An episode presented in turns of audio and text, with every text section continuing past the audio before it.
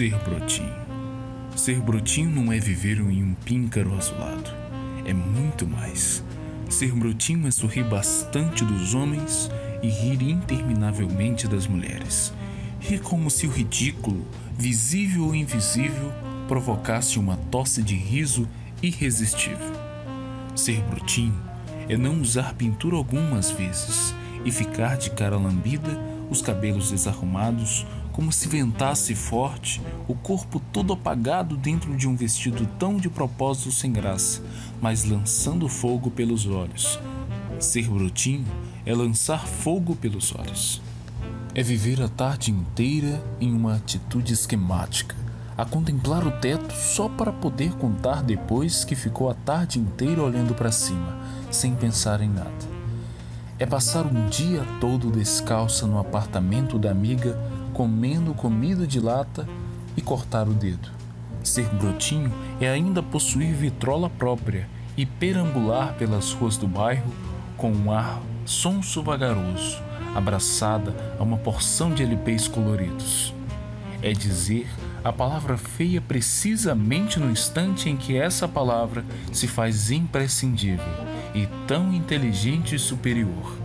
É também falar legal e bárbaro, com um timbre tão por cima das vãs agitações humanas, uma inflexão tão certa de que tudo neste mundo passa depressa e não tem a menor importância. Ser brotinho é poder usar óculos enormes como se fosse uma decoração, um adjetivo para o rosto e para o espírito é esvaziar o sentido das coisas que os coroas levam a sério, mas é também dar sentido de repente ao vácuo absoluto. Aguardar na paciente geladeira o momento exato de ir à forra da falsa amiga. É ter a bolsa cheia de pedacinhos de papel, recados que os anacolutos tornam misteriosos, anotações criptográficas sobre o tributo da, nat da natureza feminina, uma cédula de dois cruzeiros com uma sentença hermética escrita a batom, com uma biografia esparsa que pode ser atirada de súbito ao vento que passa. Ser brotinho é a inclinação do momento. É telefonar muito, demais, revirando-se no chão como dançarina do deserto estendida no chão é querer ser capaz, ser rapaz de vez em quando, só para vaguear sozinha de madrugada pelas ruas da cidade. Achar muito bonito um homem muito feio, achar tão simpático uma senhora tão antipática. É fumar quase um maço de cigarros na sacada do apartamento, pensando coisas brancas, pretas, vermelhas, amarelas. Ser brotinho é comparar o amigo do pai a um pincel de barba. E a gente vai ver que está certo. O amigo do pai parece um pincel de barba. É sentir uma vontade doida de tomar um banho de mar de noite sem roupa, completamente. É ficar eufórica à vista de uma cascata. Falar inglês sem saber verbos irregulares. É ter comprado na feira um vestidinho gozado e bacanérrimo é ainda ser brutinho chegar em casa ensopada de chuva, úmida camélia, e dizer para a mãe que veio andando devagar para molhar-se mais. É ter saído um dia com uma rosa vermelha na mão e todo mundo pensou com piedade que ela era uma louca varrida. É ir sempre ao cinema, mas com o jeito de quem não espera mais nada desta vida. É ter em vez bebido dois jeans, quatro uísques, cinco taças de champanhe e um uma de cinzano sem sentir nada, mas ter outra vez bebido só um cálice de vinho do Porto e ter dado um vexame modelo grande. É o dom de falar sobre futebol e política como se o presente fosse passado e vice-versa. Ser brutinho é atravessar de ponta a ponta o salão de festa com uma indiferença mortal pelas mulheres presentes e ausentes. Ter estudado balé e desistido Apesar de tantos telefonemas de Madame Saint Catherine ter tra trazido para casa um gatinho magro que miava de fome e ter aberto uma lata de salmão para o coitado. Mas o bichinho comeu o salmão e morreu. É ficar pasma no escuro da varanda sem contar para ninguém a miserável traição. Amanhecer chorando, anoitecer dançando é manter o ritmo na melodia dissonante, usar o mais caro perfume de blusa grossa e blue jeans. Ter horror de gente morta, ladrão dentro de casa, fantasmas e baratas. Ter compaixão de só um mendigo entre todos os outros mendigos da terra. Permanecer apaixonada a eternidade de um mês por um violinista estrangeiro de quinta ordem. Eventualmente, ser brutinho é como se não fosse, sentindo-se quase a cair do galho, de tão amadurecida em todo seu ser. É fazer marcação cerrada sobre a presunção incomensurável dos homens. Tomar uma pose, ora de soneto moderno, ora de minueto, sem que se dissipe a unidade essencial. É policiar parentes, amigos, mestres e mestras, com um ar sungamonga de quem nada vê, nada ouve, nada fala.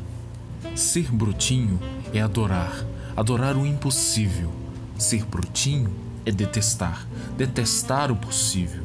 É acordar ao meio-dia com uma cara horrível, comer somente e lentamente uma fruta meio verde e ficar de pijama telefonando até a hora do jantar e não jantar, e ir devorar um sanduíche americano na esquina. Tão estranha é a vida sobre a terra. E é com essa crônica de Paulo Mendes Campos que nós iniciamos mais um, o nosso segundo momento da crônica. Olá, boa noite a todos. Estamos começando aqui o nosso segundo episódio do Momento da Crônica, ressaltando aqui que já estamos com o primeiro episódio postado no Spotify e também no canal do YouTube Letras em Rede. É só você pesquisar Momento da Crônica ou acessar o canal Letras em Rede no YouTube, que vai estar lá postado o nosso primeiro episódio. Esse segundo episódio aqui, os recursos da crônica, figuras de linguagem, nós vamos explicitar um pouco dos conceitos aqui das figuras de linguagem e como elas se apresentam dentro da configuração da crônica. Né? Quem vai apresentar aqui para a gente hoje é a professora Rayana Maurício e eu passo agora a palavra para ela. Olá, ouvintes! Bem-vindos e bem-vindas ao segundo episódio do podcast Momento da Crônica. Primeiro, vamos relembrar alguns pontos ouvidos no episódio anterior. Vimos sobre a importância do gênero textual crônica para a Olimpíada Brasileira de Língua Portuguesa, conforme a Base Nacional Comum Curricular, e também sobre algumas características composicionais do gênero, como personagens, acontecimentos, tempo, espaço, modo e causa. Nesse episódio, trataremos de outro recurso muito utilizado pelos autores para realçar as ideias em uma crônica: as figuras de linguagem. O cronista precisa ter um olhar sensível e atento para as coisas que ocorrem no cotidiano, pois é com esse olhar que ele reconhece os acontecimentos e situações que podem gerar a ideia para a escrita de uma crônica. Outro instrumento muito importante é a linguagem, pois é através dela que o cronista vai retratar a ocasião. E para realçar as ideias presentes no texto, ele fará o uso das figuras de linguagem. Vamos agora destacar e conceituar cinco figuras de linguagem bem recorrentes em produções textuais de cronistas, para depois lermos duas crônicas e identificar as figuras de linguagem no texto. A primeira é a metáfora, muito conhecida e presente em poemas, poesias, textos publicitários e também em crônicas. A metáfora é uma comparação em que há a relação de semelhança entre um objeto e outro, ou ainda uma referência implícita, ou seja, não exposta de imediato. Vale ressaltar que, ao contrário da figura de linguagem comparação, na qual aparece a conjunção como, na metáfora não aparece. Então, temos aí uma outra figura de linguagem muito confundida com a metáfora, que é a comparação. A diferença entre uma e outra é que, na figura de linguagem comparação, a relação de semelhança entre um objeto e outro é feita através da preposição como, certo? E na metáfora há uma relação de comparação também, no entanto, não aparece a conjunção como, ok? Vamos agora para a antítese, que é a oposição de palavras ou ideias. Geralmente é expressa através da conjunção mais ou porém. Então há um contraste entre ideias opostas expresso pelas conjunções mais ou porém. Há também o eufemismo, que é o emprego de termos mais leves para suavizar uma expressão considerada cruel ou até ofensiva. Essa figura de linguagem é bastante utilizada no cotidiano. Você deve usá-la e nem perceber. Fazemos uso dela quando não queremos ser considerados grossos em alguma situação de comunicação. Há também a personificação ou prosopopeia, que é a atribuição de ações, qualidades ou sentimentos a seres inanimados, como nos filmes da Disney, em que os objetos, como xícaras, bules de chá, instrumentos musicais, relógios, dentre outros elementos, agem como seres humanos. E por fim, a sinestesia, que envolve os sentidos e sensações diferentes, como o olfato, tato, visão e paladar. Vamos agora para a leitura de duas crônicas e para a identificação de alguns dos elementos acima. Lembrando que falamos de cinco figuras de linguagem: a metáfora, a antítese, a personificação, o eufemismo, a sinestesia. A seguir, a leitura da crônica Catadores de Tralhas e Sonhos de Milton Ratum. São centenas, talvez milhares os catadores de papel nessa megalópole. Puxam ou empurram carroças e catam objetos no lixo ou nas calçadas. É um museu de tralhas variadas, restos de materiais para construção, papel, caixas de papelão, embalagens de inúmeros produtos e até mesmo objetos decorativos, alguns belos e antigos, desprezados por algum herdeiro a carroças exóticas pintadas com desenhos de figuras pop, seres mitológicos, nuvens, pássaros e vampiros. Em Santana, vi uma carroça que lembrava um jiriquixá, só que maior do que o veículo asiático. Era puxada por um velho e transportava uma avó e seu netinho, sentados em pilhas de papel. Perguntei ao carroceiro quanto ele cobrava pelo transporte de passageiros. Depende. Para perto daqui, cinco reais. Para fora do bairro, cobro 15 ou 12. Depende do passageiro e do dia. Não gasto gasolina nem nada. É só força mesmo, amigo. E haja força, leitor. Mas esse meio de transporte é raro na metrópole. Quase todas as carroças só carregam quinquilharias uma e outra exibem aforismos, poemas, ditados. Vi carroças líricas, políticas, filosóficas, cômicas, moralistas, anarquistas. Numa delas se lia: A verdade é uma desordem. Alguém tem dúvida? Noutra, pintada de verde e amarela, aqui só carrego bagunça, mas sou homem de paz. A que mais me chamou a atenção foi uma carroça com uma pintura geométrica que lembra um quadro de Mondrian. Na lateral estava escrito: Carrego todo tipo de tralha e carrego um sonho dentro de mim. Era uma carroça mineira, pois ostentava uma bandeira de Minas. Conversei um pouco com este carroceiro de São João del Rei. Acho que perdeu a desconfiança nas ruas paulistanas, pois não se esquivou de mim e ainda me mostrou uma luminária de aço fabricada em Manchester, 1946. Esse objeto havia sido abandonado numa caixa de papelão e recolhido pelo caprichoso carroceiro de Minas. Especulei a origem da luminária e me indaguei. Quantas páginas esse belo objeto tinha iluminado em noites do pós-guerra? Depois, o carroceiro abriu uma caixa e me mostrou livros velhos em língua alemã. Disse que tinha encontrado tudo numa mesma calçada do Jardim Europa e agora ia vender os livros para um sebo. Ele me olhou e acrescentou: Ando solto, não gosto de ser botado preso dentro de curral. A gente encontra cada coisa por aí, só não encontra o que a gente sonha. Comprei a luminária desse filósofo ambulante, mas não me interessei pelos livros, que talvez sejam relidos por algum germanófilo de São Paulo. Sei que não é fácil encontrar um sonho nas ruas, mas encontrei carroceiros simpáticos e um assunto para escrever esta crônica.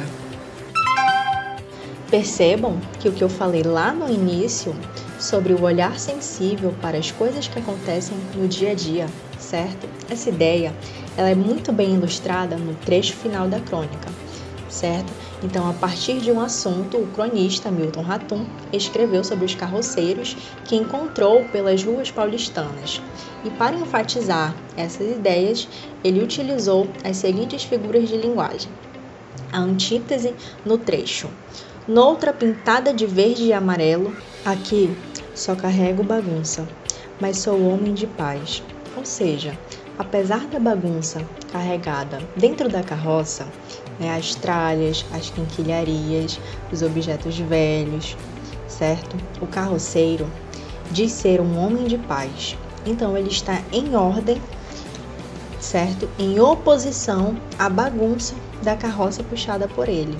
Então aqui há um contraste entre ideias opostas. Olhem a presença da conjunção mais. Lembram que falamos que a oposição é marcada através das palavras mais ou porém? Nesse caso da crônica, catadores de tralhas e sonhos, a oposição é expressa através da preposição mais, certo? É possível perceber também no trecho logo em seguida desse outro analisado aqui a presença da metáfora. Carrego todo tipo de tralha e carrego um sonho dentro de mim.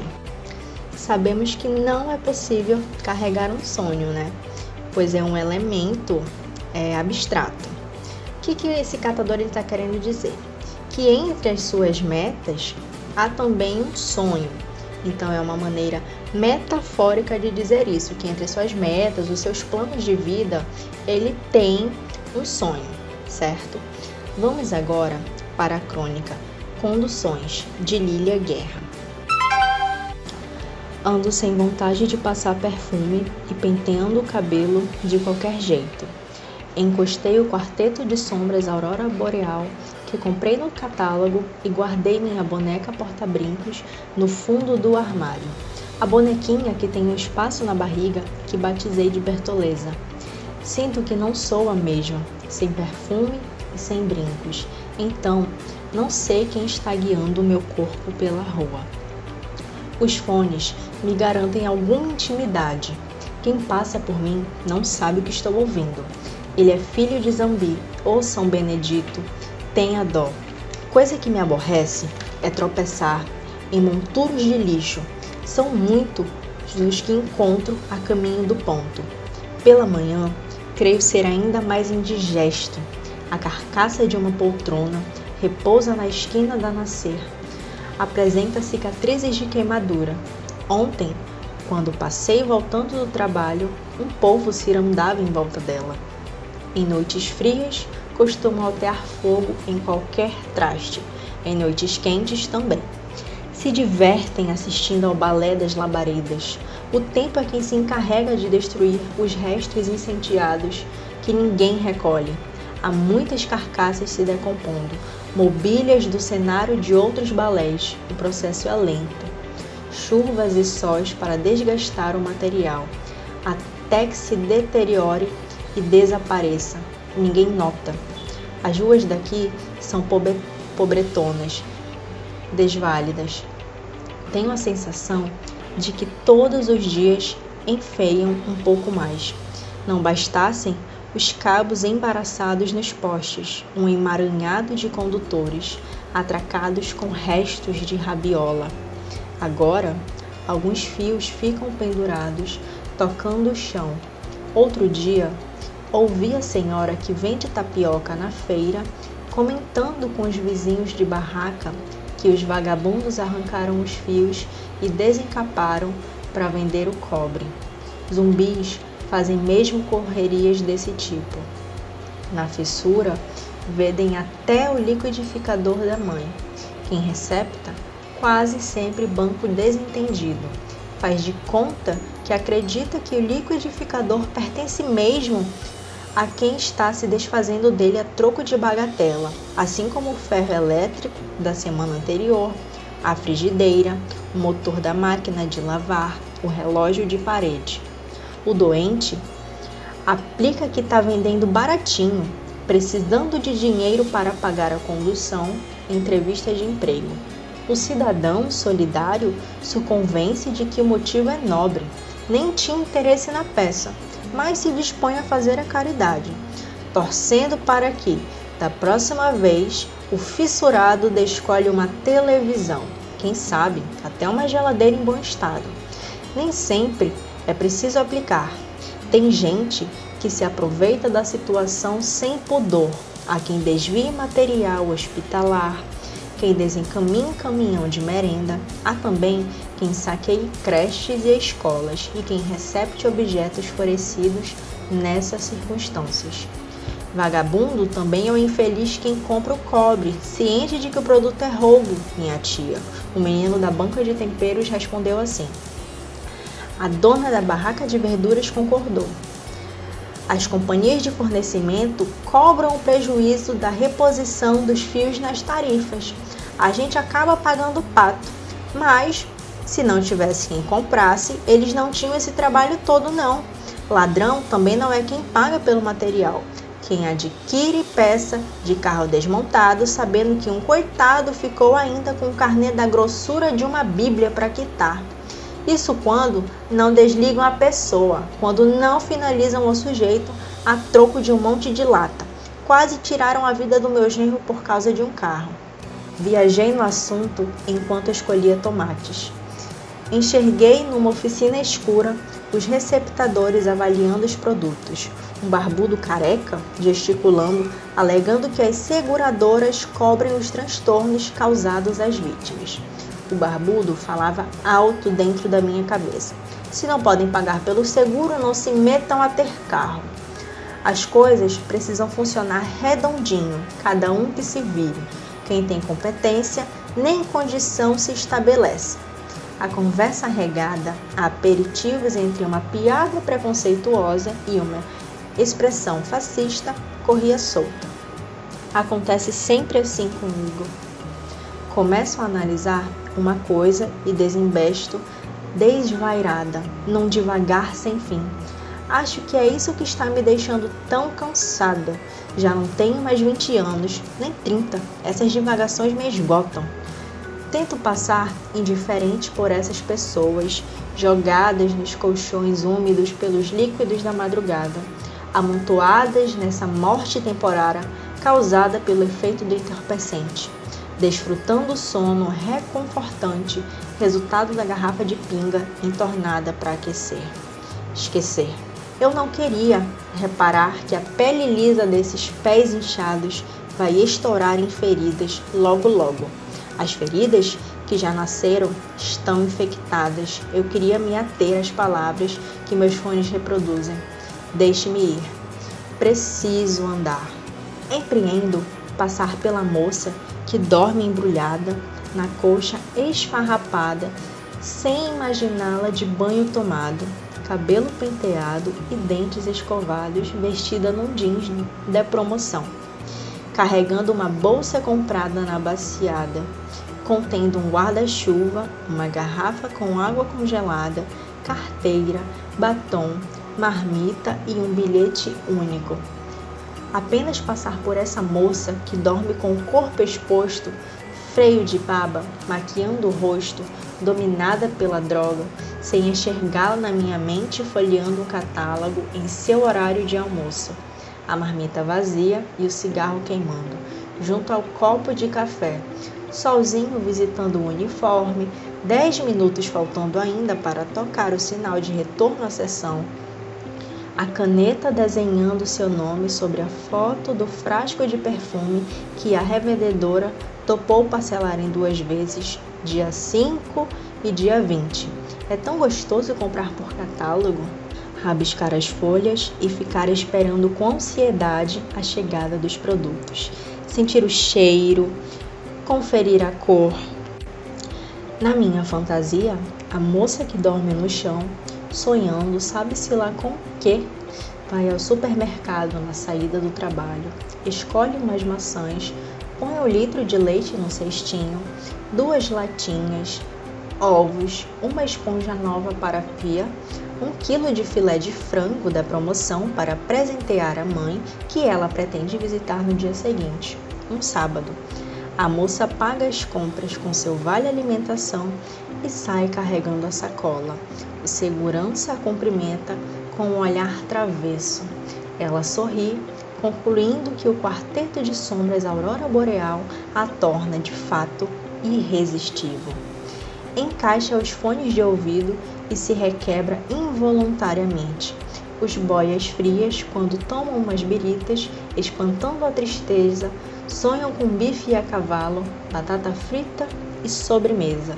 É goiabada cascão com muito queijo, depois café, cigarro e um beijo, de uma mulata chamada Leonor ou Dagmar.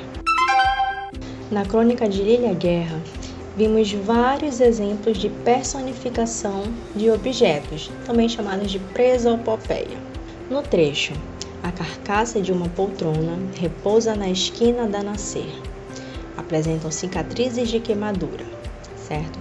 Nesse trecho aí, a gente vê que a poltrona tem traços humanos e de animais, no caso a palavra carcaça, que é a mesma coisa que ossada de animal, ou seja, o que sobrou da poltrona abandonada pelo caminho ficou tanto tempo lá que ficou só a carcaça, só a estrutura da poltrona. Então toda aquela textura almofadada e tudo mais, tudo foi queimado com o tempo e se desfazendo, ok? Ficando somente a estrutura da poltrona, certo?